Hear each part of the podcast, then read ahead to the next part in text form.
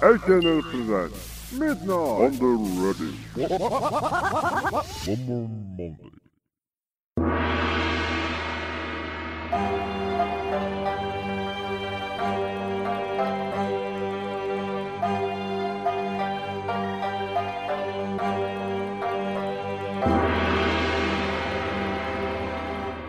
寒い季節になってきましたね。なんかこう空気が冷たくなってくるとねあのマスクを外した時にこうスッとこう息を吸った時にこうなんかあの気管のところが、ね、気管のところにこう澄んだ空気が入ってくる感じがねいたしますけれどもね。こういうなんか空気になってくると私はなんかねあ仕事しなきゃなワンマン取らなきゃなっていう気持ちになるんですよ。なんかこのイルミネーションが灯り始める季節っていうのはなんか仕事だっていう気持ちになるんですよね。このポッドキャストを収録すること一つとってもね。なんかもうワーカーホリックみたいになってくるんです。だんだんこうポッドキャスト撮らないと落ち着かないなっていうなんか僕の日常生活をしているだけなのになぜか僕の心の中がザワザワするっていう季節なんですよ。で基本的にあのイルミネーションが灯っている中をわあ綺麗って独り言言いながらと歩いている散歩をひたすら今日だって11キロ歩いてましたから無心で病気なんですよもうこれは。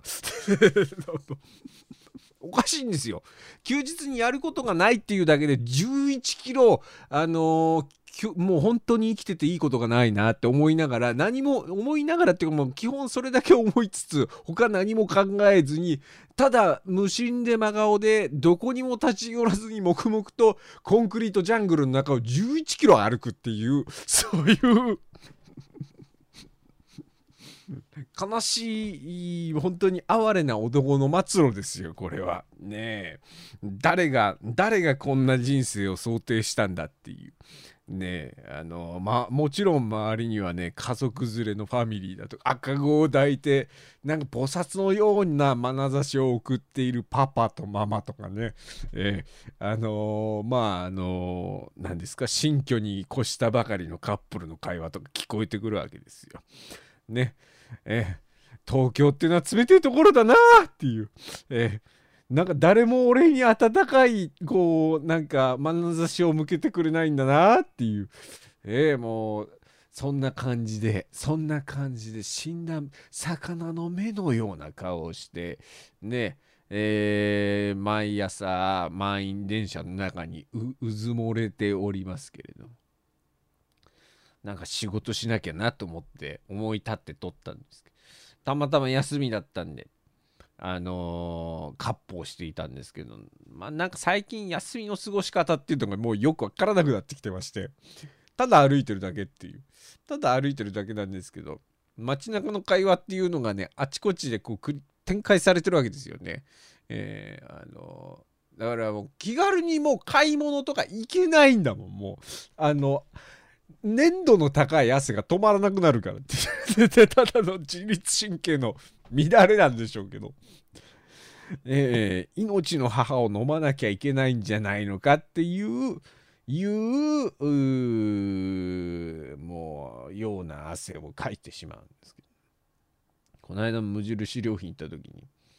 なんかあのセルフレジっていうのがねあの設置されてますでしょセルフレジにも長蛇の列ですよ。長蛇の列の中、私は本当に5、600円の買い物を一つするだけのために、その長蛇の列に並んで待ってるわけなんですけど、後ろの男女の会話がね、もう耳に入ってきて。で、なんか、ああ、なんか、そういえばうちスプーンがないから、無印スプーン買っていこうかな、みたいな男の方が言うわけですよ。で、女の人が、え、スプーンないの？ご飯とかどうやって食べてんの？みたいな。で、な昨日もカレーを食べたんだけどさ、みたいな。で、砂糖のご飯をレンチンして、で、その上にカレーを乗せて、で、卵を乗せて。で、それスプーンがないからフォークで食ったんだぜ、みたいな。もうペッティングですよ。なもう、もう、もう、あの、ナチュラルな、ナチュラルなものを売っている中で、ナチュラルなペッティングの会話を 無印良品の中で繰り広げられているペッティングみたいな会話を聞くだけでもう私は粘度の高い汗をかかなきゃいけないわけですよ。ねあのー、なんか化粧水とかさ、あのー、乳液とか売ってるブこう一角があるじゃないですか。そこでも「いやまるちゃんは肌が綺麗だからこんなもの塗らなくても大丈夫だよ」みたいなさペッティングですよもう もうそこから始まってるんですよね12月の24日の生の6時間への布石がもう始まっているんですよ。ね。最近もうなんかザキさんは元気がなくてねあのやっぱりこの番組を聞いているねあの紳士淑女の皆さんはこう元気あり余るザキさんがこう世相を切っていくそういうトークを聞きたいとなのに最近ザキさんはしょ遅れていて元気がないんじゃないのかっていうねそういうご心配の声もちらほら伺っている中で僕は精一杯に精一杯今日もトークを展開していこうと思ってひねり出したワードがもうペッティングですよもうこれは。ねえまあ、年末生の6時間に対して私は毎年この戦いを挑んでるわけなんですけどね2年連続惨敗ですこれは。えーまあ、おそらく今年もね、えー、開催されることでしょう。私は今年も、えー、LINE をブロックされてますから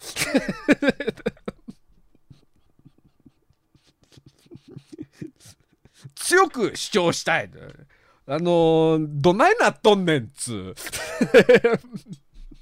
あの、この間、お祓い行った方がいいですよとか言われたんですけど、お祓い行ってますからもうとっくの昔に。佐野の厄除け大師っていうさ、もう正月必ず関東圏では、ね、関東圏内では必ず広告が打たれるっていう、あの、あの佐野の厄除け大師に行きましたから、私はもう何年も前に、全然ご利益ない。だから死んでないだけまだマシなんじゃねえのかっていう。えーまああのもっと不幸が起こってたんじゃないのかというでも三の厄除けさんの坊さんが言ってましたよ皆さんいろいろ胸の中で願い事を今唱えられたでしょうけれどもほんのちょっとだけ努力はしてくださいねって言って、ええ。でこのちょっとだけは努力はしてくださいねって。言ってましてだからなんかあのね神頼み神頼みでね世の中渡っていけんだったらね私はもういくらでも出すよ。いくら出しちゃって私はもうブロックされてますから、もうななんかの天罰でしょうねのそういうのはね。うん。であのー、厄除けもしてますしで私がこういうエピソードを語ったらですよねど一体全体どうなってるんですかってこの間言われましたよ。こっちのセリフだよっていう。こっちが聞きたいよ。まあおそらくそんな感じで今年も終わりますから、えー、12月の24日の深夜私は部屋の中で、えー、全裸になって育毛剤をぶちまけていることでしょうけれども。ねえー、まあそろそろ年末に向けての、まあ、皆さんへのえー、企画の発表をしなければいけないというふうに思っておりまして。でいろいろ仕込まなきゃいけないんですけれども11月の7日の段階でもこれ言っときます。もう仕込みゼロです今のところ。いろいろ準備は準備はしなきゃなと思ってるんですけどあのー、仕込みゼロで企画だけ今発表しますから。えー、もういきなり企画発表ですからね。おおっていう。もうなんかもういきなり多分太鼓のデドンっていう音が入ったと思いますけれども、うん。えー、2022年の年末を年末のワンマンマンデーをまああの、皆さんのねお便りでぜひ、えー、まあ、優秀の美を飾ってほしいと1年の締めくくりにね、えそういう願いを込めまして、えここにえー、ザッキーのワンマンマンデー、えー、2022年年末企画、えー、ザキラジさんとのクリスマスプレゼントショー戦うクリスマス企画発表を行いたいと思います。えー、2022年の12月24日だと思いますけどまだ正式には決定してませんけれども、ね、おそらくは24日からの生の6時間の間に私は決めると思いますけどね。えー、今回は、今回、今回のですね、あの皆さん方に、えー、まあ、書いていただくであろうお便りの、えー、話題でございます。題しまして、第1回、ワンバカ大賞を開催することをここに宣言いたします。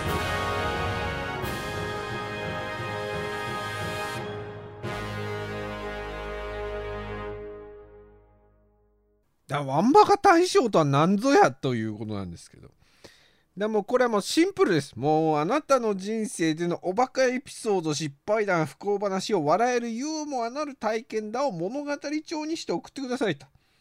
で、それを、ね、年末のワンマンマンデーで私がモノマネ落語帳即興劇、これを交えて、えー、ご紹介していきますのでという。だからあの要はあのゆゆワイドのお色気大賞みたいなもんですよね。でまあ、ふるってご応募くださいと。で、まあ一応粗品を準備しておりますので、えー、まあ粗品、まあグランプリ獲得された方にはですね、まあ、粗品を希望される方だけですけどね、後日郵送先を伺いますので。で、粗品を、あのー、希望されない方は、あと、何らかの形でね、あのもう金に物を言わせて金品を、えー、そのまま送りつけますので、えー、まあぜひ振るってご応募くださいと。なので個人情報をさらさなくても参加ができるよという企画になっておりますので、まあぜひぜひ振るってご応募いただければと思います。まあ年末の企画もね、発表したところでね、え、まあ特にやることも変わらないんですけれども、今週も参りましょう。え、1年のラジオザッキーのワンマンマンデー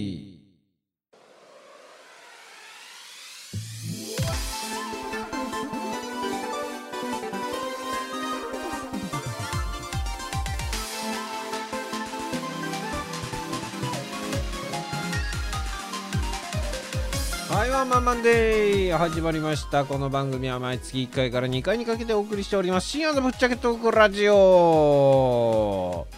えー、っとまああのワンバカ大賞の企画発表は済みましたということでメールフォームの方にそちらのね、えー、企画専用の項目を立てておきますんでまあそちらからぜひ応募いただければと思いますけどまあ例年ねあのー、皆さんの不幸エピソードっていうことで、えー、募集しておりました。あの、明石家サンタに習いましてね、同時刻で私やってますから、明石家サンタと。ね、恵まれない皆さん方のために、私はクリスマス一肌も二肌も脱いで、脱いではいるけれども金のと金の飛ばないポールダンスを踊り続けてるわけですよ。ねどうですかこの緑寿報奨いただきたいもんですよ。そんな感じで今年もやりますので、おそらくは。ねえー、まあ、あの、恵まれない皆さん方、まあ、ぜひぜひ、まあ、ふるってご参加いただければと思います。まあ、そんなこと言ってもね、まあ、大体応募してくる人っていうのは例年変わらないんですけれども あの数名でのプロレスだすごいすごいその何でしょうかねあのアマチュアレベルでもないんですよもうあの町町内会レベルなのかも町内会よりもひどいかもしれない。なるほど。あのそうですね。サークルの仲いいあんちゃんたちが45人集まってあの俺たちは今からライジンをするんだって言ってるようなもんですから。今年もね多分年末にライジンがやると思うんですよ。えー、このあの本家ライジンはやらないかもしれないけど。えー、ただのライジンで殴り合いをねあの45人がただ河川敷で喧嘩してるのと変わんないんですよね。やってることの規模的にはね。えー、まあおそらくそういう年末になることでしょう。ねえ早いですよ。もうおせちの広告出てますからね。ねどんだけどんだけそのコンコンビニは先走って行き急いでんだっていうぐらいの。ねえでも速攻でほ巻きあの卑猥な、ね、えー、あの、あれを連想させるような卑猥な催しが、またすぐ出てくるでしょ私が子供の頃なんて絵本巻きなんてあんなコンビニでチラシなんて配ってなかったよ。けしからん節だらです。えー、なんか気のせいかわからないですけど、なんか聞いてる人からすごい今白い目で見られてる気がします。そのわけで、えー、今週も短い時間ですがしばしお付き合いを。意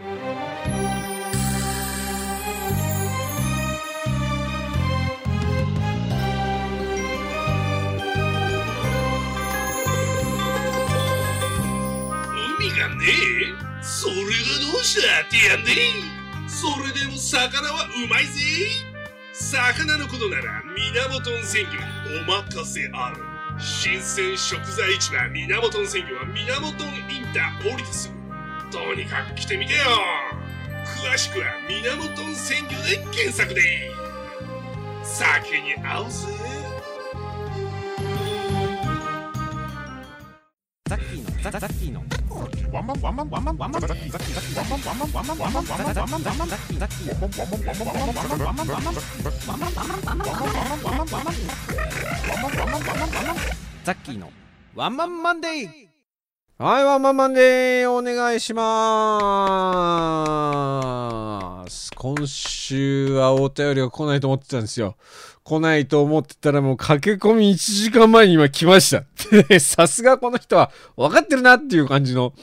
か分かってるなって感じのタイミングで今来ましたね。もうあの、本当に、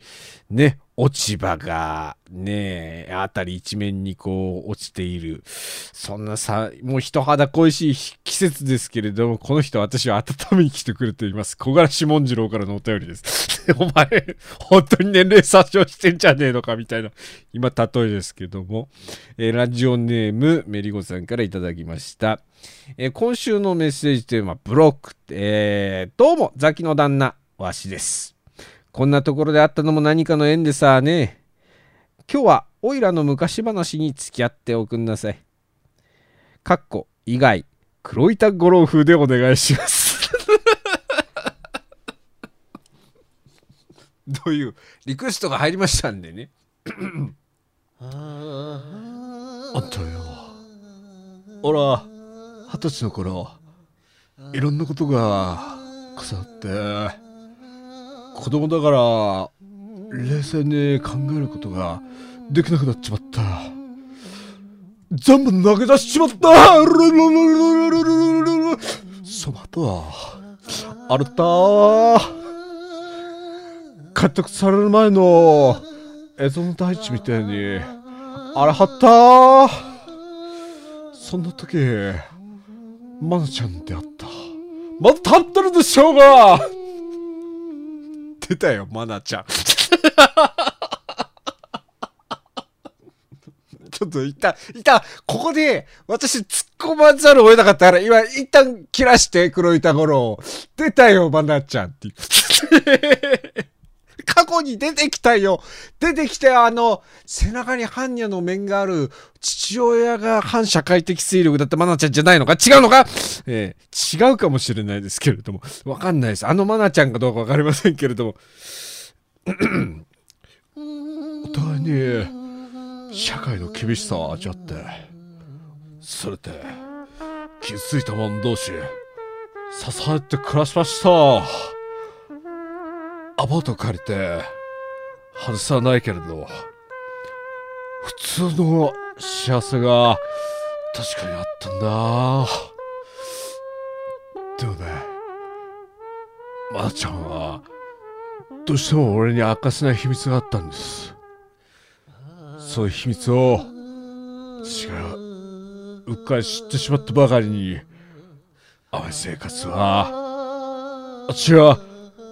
彼女に言ってあげたかったんです。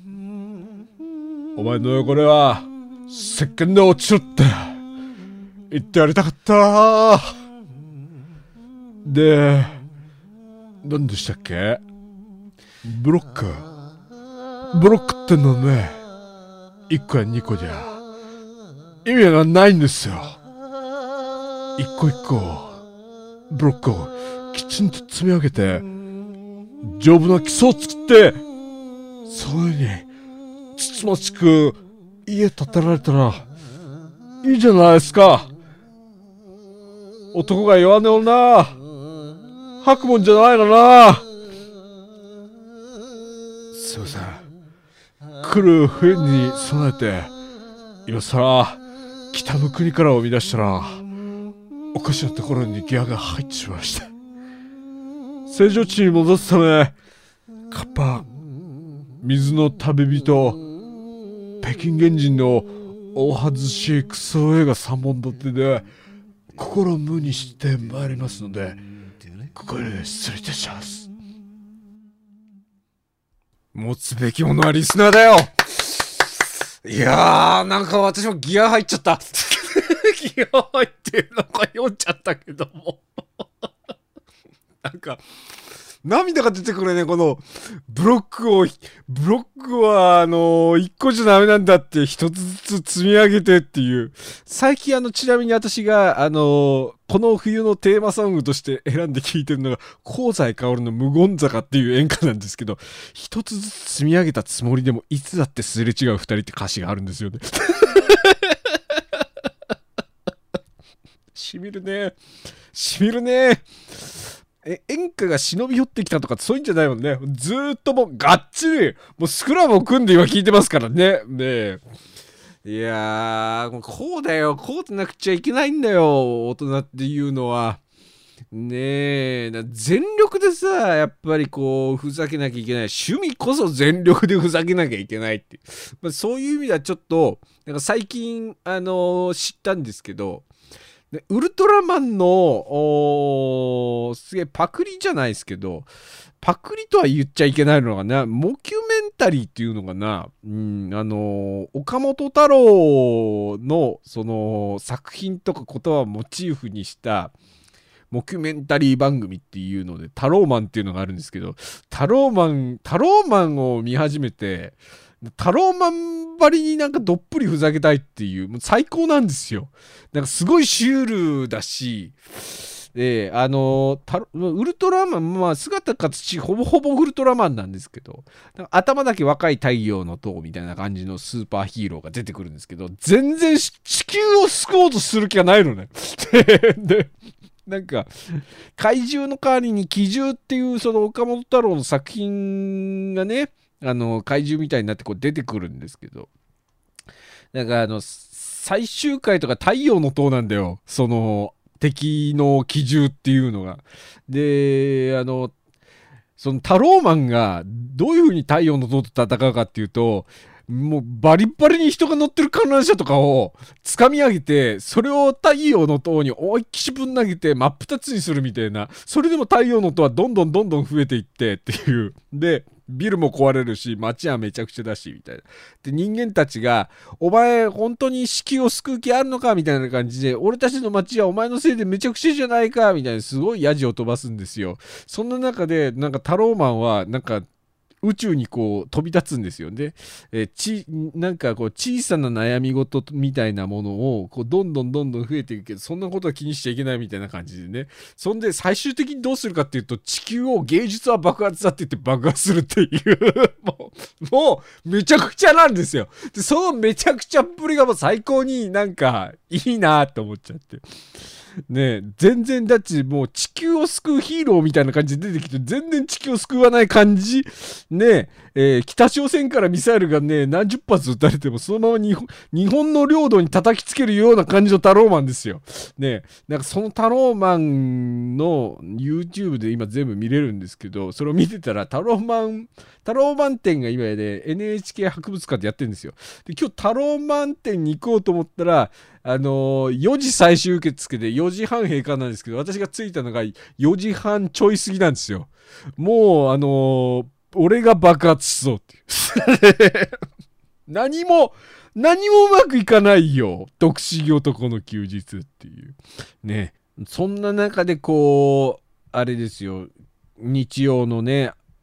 TBS のラジオ聞いたらゲストに木村緑子さんが出てて。で、木村緑子さん結構声がいいんだよね。いや、なんかあの、一人で黙々と歩きながら木村緑子さんとデートするならどこで何したいかなっていうふうに一人で考えていやいい声だなと思いながらなんかあのーやっぱりそうね木村緑子さんだからねあの隅田川とか流れてるよねだから佃大橋とかで佃大橋を2人で散歩しながらこう木村緑子さんがこうこう振り向きざまに、えーやっぱり桜餅は葉っぱごと行くタイプよねっていう風に言ってほしいなとか思いながらこう妄想してたっていう。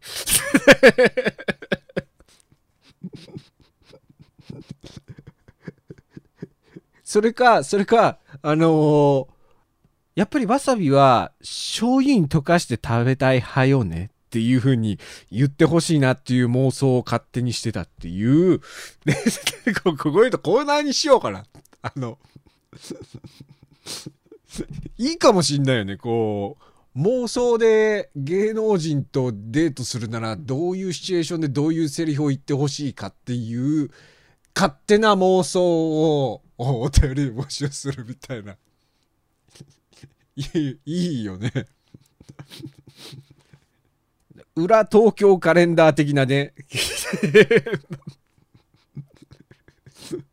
なんか港区女子が喜ぶなんとかみたいなのさ、よく東京カレ東京カレンダーちゃんと読んだことないけどさ、表紙だけ見てる感じそういうこと書いてあるじゃないですか。こう、ミドル、ミドルな年代の、おね、こう、イケてるビジネスマンとかがさ、どういう風に女性とデートすればいいのかみたいな、大人のおすすめ隠れバー何選みたいな、書いてあるじゃないですか。なんか、あれに習った感じで、俺たちの東京カレンダーを作りたいよね。こう、コーナーにしようかな。ね。裏東京カレンダーっていいないいな。ちょっとコーナーが一つ思いこれもメールフォームに追加しとこうかもしねえー、気が向いたら送ってみてください。ね。皆さんのこうデートプランとかねな女優名だけ送ってきてくれたら私が勝手に妄想しますから関根勤みたいに。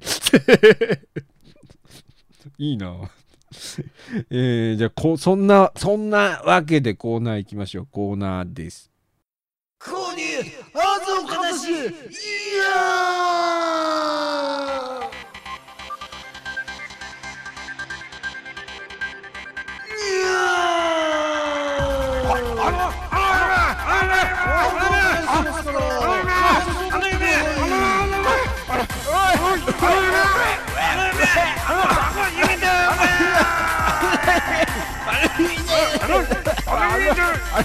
あの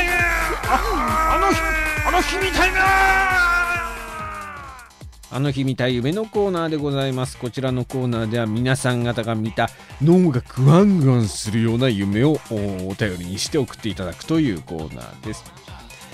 ちょいちょいこのコーナー人気で来ますから。根強い方が、根強い方から来ますからね。えーまあ、今週もご紹介していきたいと思います。えーラジオネームメリゴ、あの日見た夢。夢を見ました。私は薄暗い倉庫の中で縄で吊るされています逃げ出そうと必死にもがいていると晩年の内田裕也みたいな男が現れよくも騙してくれたが死にたくなければ本当は何張りなのか吐けと怒鳴りながら私の股間を杖でぐりぐりぐりぐり押しつぶしてきます。ですが老人の力なのでさほど痛くもなく言ってることの意味もわからないので黙りを決め込んでいると。いいだろう。話したくないのなら話したくしてやるまでだ。おい別れてやれ。ゆうやがそう言うともうゆうやで決定なんですね。ゆうやがそう言うと暗がりから覆面をした褐色白シャツの男が一人。私の横に近づいてくると耳元でララララサンバリトゥナイトうまいと下手とも言い難いこの歌。小田だ。私が小田に気を取られていると反対側にもう一人。そいつも耳元で Somebody tonight! 矢沢だ。ここで目が覚めました。先生、先日飲んだクラムチャウダーがやたら鉄臭かったのですが、私のコンディションの問題でしょうかそれともパッケージに書かれていた FG プラスのせいでしょうか私は大丈夫でしょうか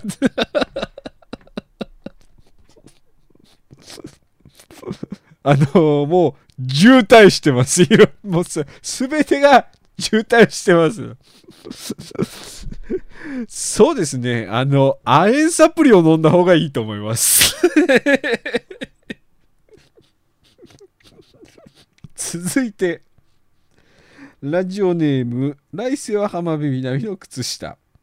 あの日見た夢。ココリコ田中に、キャトルミューティングされた後、怪しい粉を売ってるバーに行ったら、見た目からしてクリスマスの相席屋に吹き溜まっているような。もうもうこの時点で、この時点で、この時点でちょっと偏見混じってます。見た目からしてクリスマスの相席屋に吹き溜まっているような、ちなみにあの、アッキーさんの元カノはクリスマスの相席屋で出会いましたけどね。あ ま別れた後にアマゾンのポイント3000円使われるって。あの、弁護士に相談しに行ったら刑事プロパーと言われたっていうね。あの、あの元、あの、あの元カノですけど。クリスマスの相席屋に吹き溜まっているような人生設計の毛ほどもしていないような 人生設計の毛ほどもしていないような私文の経営学部のようなそんなハードゲースタイルの警察官に死ぬほどラフな感じで尋問される夢を見ました あのー、なんでしょうね居酒屋で出てくる締めのもう酔っ払った後に味覚がわからなくなった状態でも塩っ気がかかる締めの死ぬほど濃いラーメンみたいなそういう文章ですね。ええ、学生証を出そうとしたけど中に埋め込まれたチップが偽物だったからやめたところ。怪しまれた挙句追い詰められたところで起きました。多分捕まりました。みんなごめん。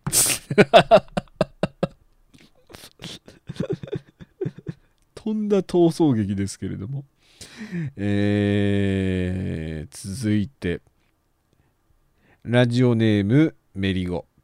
あの日見た夢。先日数年ぶりに高熱を出した日に見た夢をお話しします。私は河原にいました。辺りを見渡す限り江戸。目の前にはゴールデンボンバーを名乗る男が3人立っています。全員熊取です。多分多分この人の中では、あの人、あの、あの熊取の人がゴールデンボンバーっていう印象が多分強いんだと思いますけど。全員熊取です。でも歌舞伎と混同しがちですよね、ゴールデンボンバーね。えー、私を囲んで罵声を浴びせてくるのですが、言葉が全くわからず困惑していると、突然3人が顔色を変えて逃げ逃げ出しましその刹那私は後ろから茶色いものに跳ね飛ばされましたとても綺麗な栗毛の暴れ馬でした川に落ちて沈む最中馬ぴょい馬ぴょい聞こえてきて目が覚めました先生今年の冬のアウターはスタシャンとトレンチコート巣鴨デートに着ていくならどちらがいいですかね？先生私は大丈夫でしょうか？そうですね。あの、赤いちゃんちゃんこがいいんじゃないのかなと思いますけれども。ねえ。あの、とりあえず病院に行ってください。えー、続いて、ラスト。ラチオネーム、ドラディル。あの日見た夢。懐かしい日々を絡めたあの日、あの日の夢。私は工業高校土木科出身です。当然、測量器具を用います。測量の機械のレンズを覗いた先には、いつも通り高さを測るバーがあり、その数値を書き込むのですが、今日は様子が違います。そのバーを持っている人の様子がおかしい。なぜそのバーでポールダンスのようなことをしている？しかも、なぜ作業着ではなく水着なんだ？バーからその謎の人物に目を向けると、そこには和田アキ子の姿。言い過ぎでこれ本当に見てるとしたら、なんか、あのーそうですね。これは、あのー見、見えちゃいけないものが見えてます。これ、ホリプロに訴訟を起こされないですか？大丈夫ですか？そこには、和田アキ子の姿。あの頃はと叫びながら水着姿でのポールダンス。アキコ和田。怖えよ。なんで、なんで、あき、なんで最後、アキコ和田っていう風に 逆から言ったのしかもなんでカタカナで書いたのうん えーまだまだ皆さんからのお便りをお待ちしております。あて先はザッキーのまんままで公式ツイッター、アットマーク OMM アンダーバー DAY、アットマーク OMM アンダーバー DAY、そちらにあります固定のメールフォームよりお送りください。以上、あの日見た夢のコーナーでございました。将来何になるの自宅警備員。私も自宅警備員。だったらやっぱり、あの学校、自宅警備員。ザキシマ公務員専修学校、ただいま学生募集中。チェスト自宅警備員。ザッ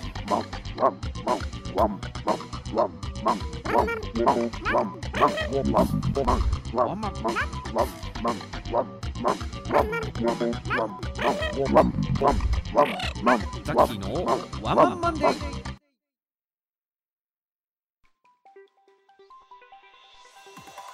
はい、ワンマンマンデー今週も終了のお時間が近づいてまいりました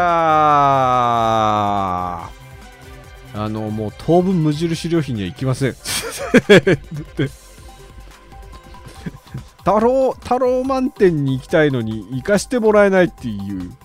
ねえ、ちょっと行ってみたいですけど、もうなんかもう展示の全てが嘘っぱちらしいんですよ。なんか、エヴァンゲリオンが影響を受けたとか、なんかそういうことが書いてあるらしいんですよ。なんかもうそれが全ていいじゃないですか。なんか大人が真剣になって、デタラメを全力でやるっていう、それだよそれがやりたかったんだよ、俺はっていう、その、この番組でっていう。ねえ、ええ でなんかその、心意気がいいじゃないですか。ねえ、なんか、なんかいいなーっていうね、えー絶対に地球は救ってくれないヒーローだって分かってるんだけど、なんか、なんかみんな見ちゃうみたいな、なんかヒーロー感があるっていう、そうなんだよ。それがこの番組でやりたかったことなんだよって。違うよね。全然そんなことをまずやってるよね、あんたって。ね、なんて言ったって、あ忘れちゃいけないの。アンチファッションラジオですからね。